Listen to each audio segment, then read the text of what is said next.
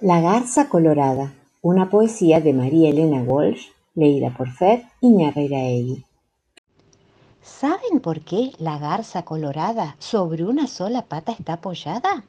Porque le gusta más y piensa que quizás si levanta las dos, se cae sentada. Mi lindo globito pintado de azul, volando, volando hasta el cielo llegó.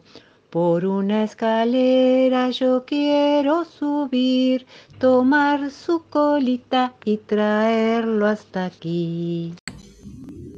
Receta para apaciguar la rabia. Un cuento de Eva Manzano contado por Fer Iñarreiraegui.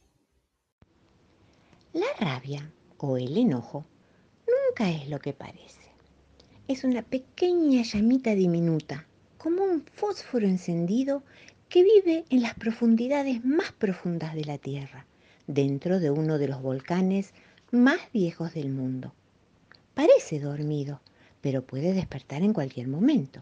Si esto sucede, la pequeña llama crece y crece y crece hasta convertirse en un gigante de fuego. Entonces no hay que salir corriendo, sino hablarle tranquilamente para que se apacigüe y disminuya. Les voy a dar una receta para olvidar un enojo. Primero, ponerse cabeza abajo. Resulta mucho más incómodo y enseguida se te olvida el enojo. Segundo, cantar una canción de atrás para adelante y si es posible, en el idioma de las hormigas. Tercero, contarse los dedos de los pies de 5 a 10 mil veces y de paso ver si tienes las uñas largas. Suerte. Vamos a la plaza, vamos a jugar en el sube y baja y en el tobogán. Canelo busca su hueso. Un cuento de Jonathan Long contado por Fer Iñarreiraegui. El perro Canelo era muy distraído. Enterró su hueso y lo olvidó por descuido. Buscó en todas partes usando su olfato y dio con un rastro al cabo de un rato. Debe ser mi hueso. Lo he hallado al fin. Si logro sacarlo, me daré un festín. Cavó, excavó y escarbó con decisión. Finalmente dio con algo que sacó de un buen tirón. ¿Qué descubrió ahí? ¿Ya lo has adivinado? No era eso el hueso que Canelo había extraviado, sino un viejo zapato apestoso y roído que hace unos años su amo había perdido. No puedo comer eso, pensó, es inmundo. Quizás necesito excavar más profundo. Cavó, excavó y escarbó con decisión. Finalmente dio con algo que sacó de un buen tirón. ¿Qué descubrió ahí? ¿Ya lo has adivinado? No, no era eso el hueso que Canelo había extraviado, sino un viejo minero cubierto de hollín que el sabueso sujetaba por la punta del botín. Disculpe, rogó el perro, lo siento, qué entuerto. No sabía que habría de encontrarlo en mi huerto.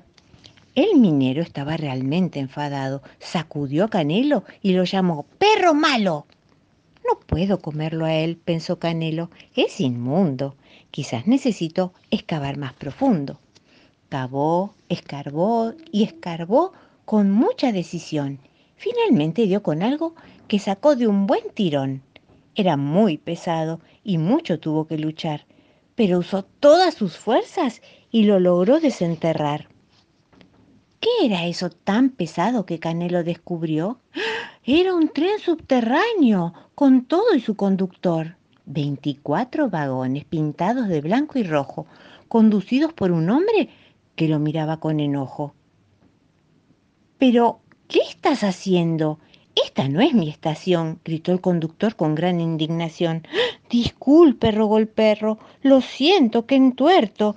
No sabría que habría de encontrarlo en mi huerto. No puedo comerlo a él, pensó Camelo. Es inmundo. Quizás necesito escarbar más profundo.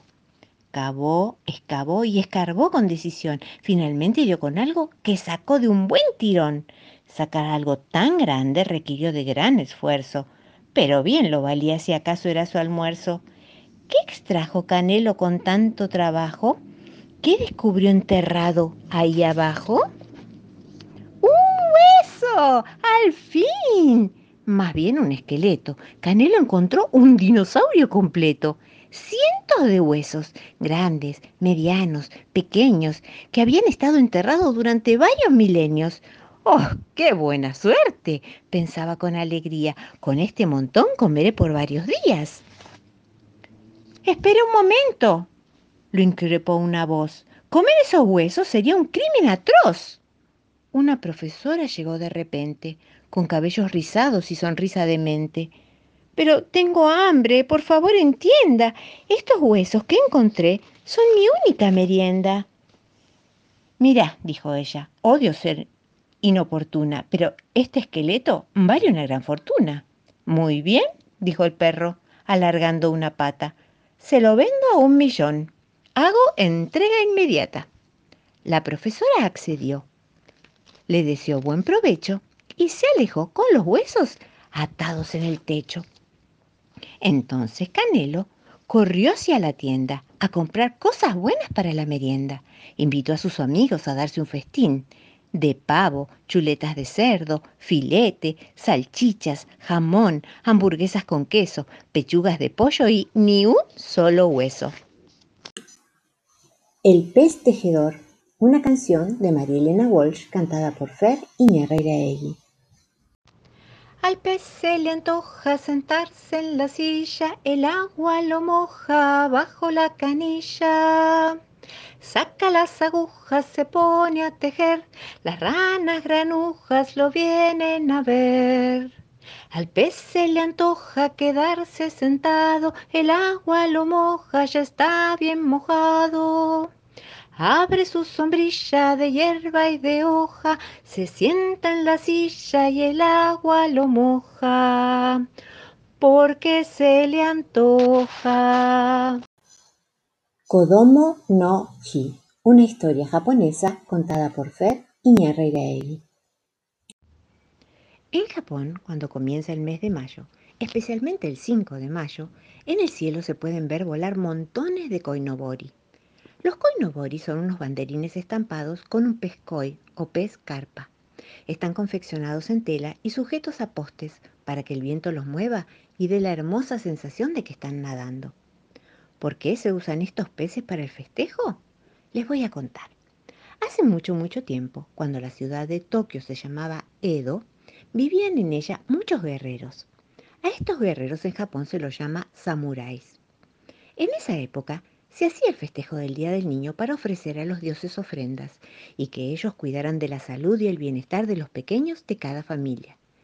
Pero ocurrió que de pronto el festejo fue cambiando y los samuráis comenzaron a adornar sus casas con estandartes de sus familias, haciendo de alguna manera que ese día fuera más exclusivo.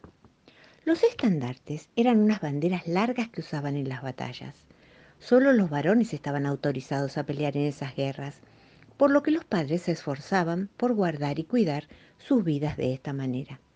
Los padres samuráis contaban a sus hijos que esos estandartes eran el símbolo de honor de su familia y que esperaban que, al igual que sus antepasados, abuelos y padres, ellos lo defendieran con honor y les manifestaban sus deseos de que también fueran guerreros samurái.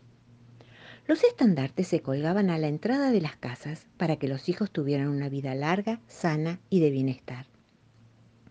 Pero solo los samuráis podían usar esas banderas, y no todos los padres eran samuráis, así que muchos niños no tenían qué poner en sus casas y se sentían muy mal por esto y desprotegidos.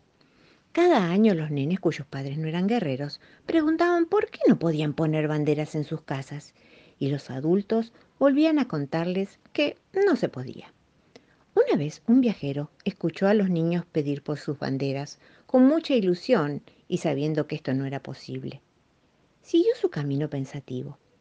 De pronto pasó por un estanque en el momento justo en que un carpa saltaba fuera del agua y se le ocurrió que el pescoy era un símbolo que vendría muy bien para los niños, ya que según cuenta la leyenda, los peces carpa nadan contra la corriente y llegan a atravesar cascadas para lograr su objetivo, que es el de llegar a la cima de la montaña.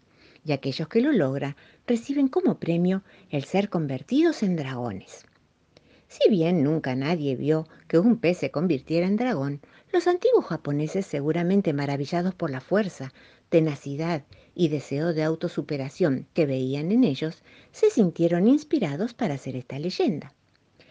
Entonces el señor compró tela y se la llevó a un estampador y le pidió que estampara en ella el dibujo de un pescoy negro de ambos lados y en otro trozo de tela un pescoy rojo, también de ambos lados.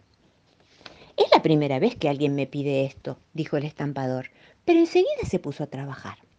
Una vez que ambos estuvieron listos, el señor los llevó a una costurera para que los pusiera en forma de bolsita o de media y solicitó que les pusiera una arandela en la parte que sería la boca de los peces. La costurera también se asombró por el pedido tan extraño, pero lo realizó hermosamente. El señor llevó los peces al pueblo y los sujetó a un poste para que el viento los moviera. Y le dijo a los niños que si lo deseaban, esas serían sus banderas. Y les contó la leyenda del pescoy, que desde esa fecha es quien simboliza el deseo de los padres de que sus hijos crezcan sanos, fuertes y protegidos. Tanto los niños como sus padres, artesanos, comerciantes y otros trabajadores, estuvieron encantados y agradecieron al Señor el hermoso regalo.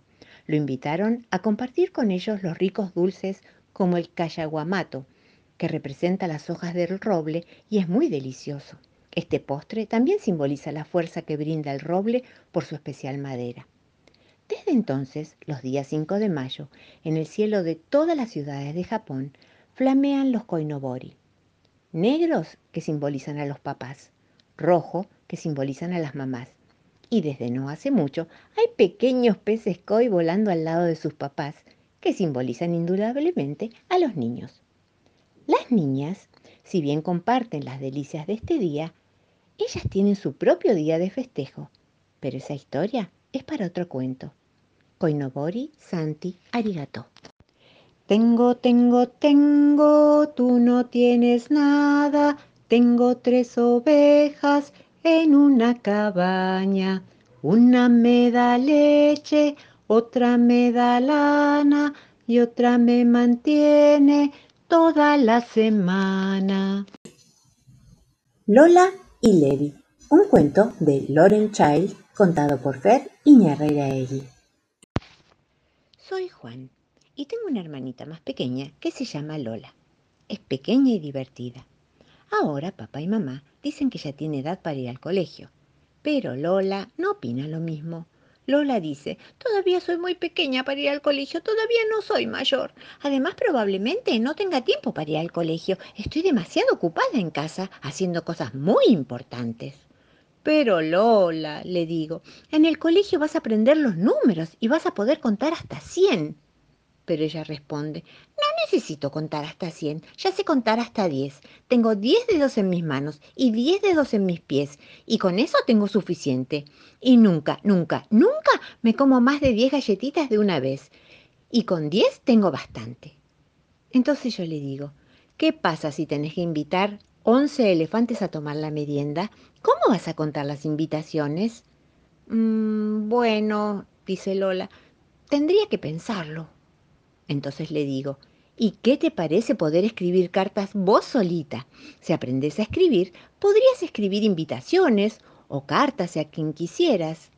Y ella contesta, prefiero hablar por teléfono, es más rápido y divertido. Pero no todo el mundo tiene teléfono, Lola. ¿Quién no tiene? pregunta asombrada. Papá Noel, por ejemplo. Tenés que escribirle una carta y dejársela cerca del árbol. Si no, se puede equivocar y traerte algo que no pediste. Ah, no sabía eso, Juan, dice Lola preocupada. Además, añado, ¿no te gustaría leer tus libros y los mensajes secretos que hay en la puerta de la heladera? Y Lola contesta, yo ya sé montones de secretos y no necesito leer mis cuentos, me los sé de memoria. Y si no me los acuerdo, los invento. Y listo. Pero Lola, le digo, ¿qué harías si un ogro gruñón te dice que no se duerme hasta que vos no le leas su cuento favorito? Ay, Juan, eso sí que no lo sé. La verdad es que me gustaría mucho leerle un cuento a un ogro, contar elefantes o escribirle una carta a Papá Noel, pero no quiero usar uniforme y vestirme igual que todos alrededor. Entonces le digo, no tenés que usar uniforme en nuestro colegio, podés ir vestida como quieras. Ah, bueno, dice Lola, y sale corriendo. Espera, ya sé exactamente cómo quiero ir vestida. Pero Lola regresa vestida de caimán. Lola, no podés ir vestida así al colegio. Solo los días de fiesta se permiten los vestidos de caimán. Al colegio es mejor ir vestido de rayas.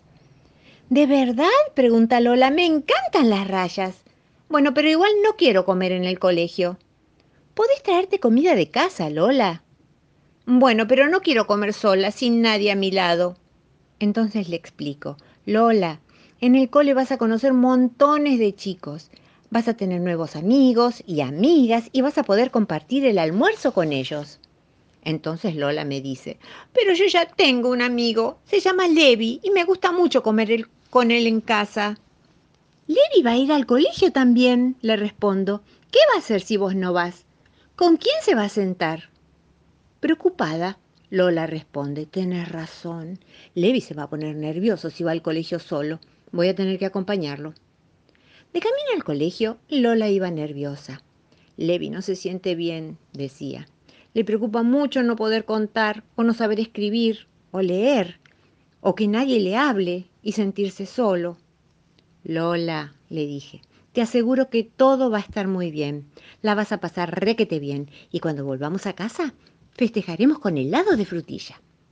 Juan estuvo preocupado todo el día por su hermanita. No la vio en el recreo, ni a la hora del almuerzo, ni la encontró a la salida.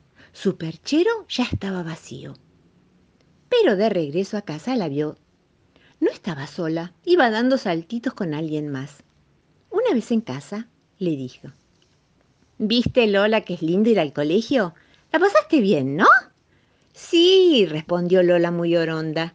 Ya lo sabía, Juan. Yo no estaba para nada preocupada. Era Levi, mi amigo imaginario, el que estaba nervioso. Pero yo no, yo estaba súper bien.